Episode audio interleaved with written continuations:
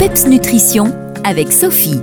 Bonjour, bonjour, je suis très heureuse de vous retrouver sur les ondes de votre radio préférée pour vous parler de nutrition, d'alimentation saine et gourmande, celle qui fait du bien à notre corps et à notre esprit. Avant que leur saison ne se termine chez nous, j'ai envie de vous parler de la tomate. Vous savez, celle qui pousse dans les serres de nos jardins ou chez nos maraîchers, celle qu'on ne mange qu'en pleine saison de sa maturité, c'est-à-dire seulement quelques mois sur l'année et en été.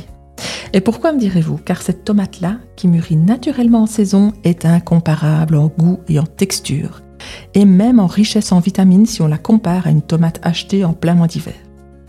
Cette pauvre tomate d'hiver, elle a poussé en serre chauffée bien au-delà de nos frontières. Elle a été cueillie et transportée avant même d'avoir mûri naturellement. Elle est sans goût, insipide, elle contient pas grand-chose en vitamines et minéraux à part de l'eau.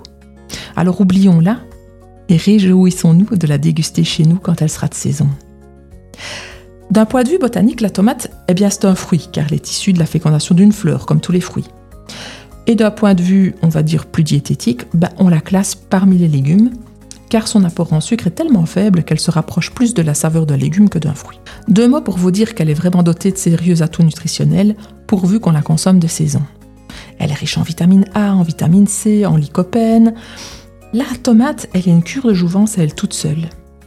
Et tous ces composants, hein, eh bien, ils ont un effet antioxydant. C'est-à-dire qu'ils préservent toutes nos cellules et les protègent du vieillissement prématuré. Alors elle est riche en eau, elle est riche en fibres douces. La tomate, elle est parfaite pour réguler le transit intestinal et favoriser la satiété.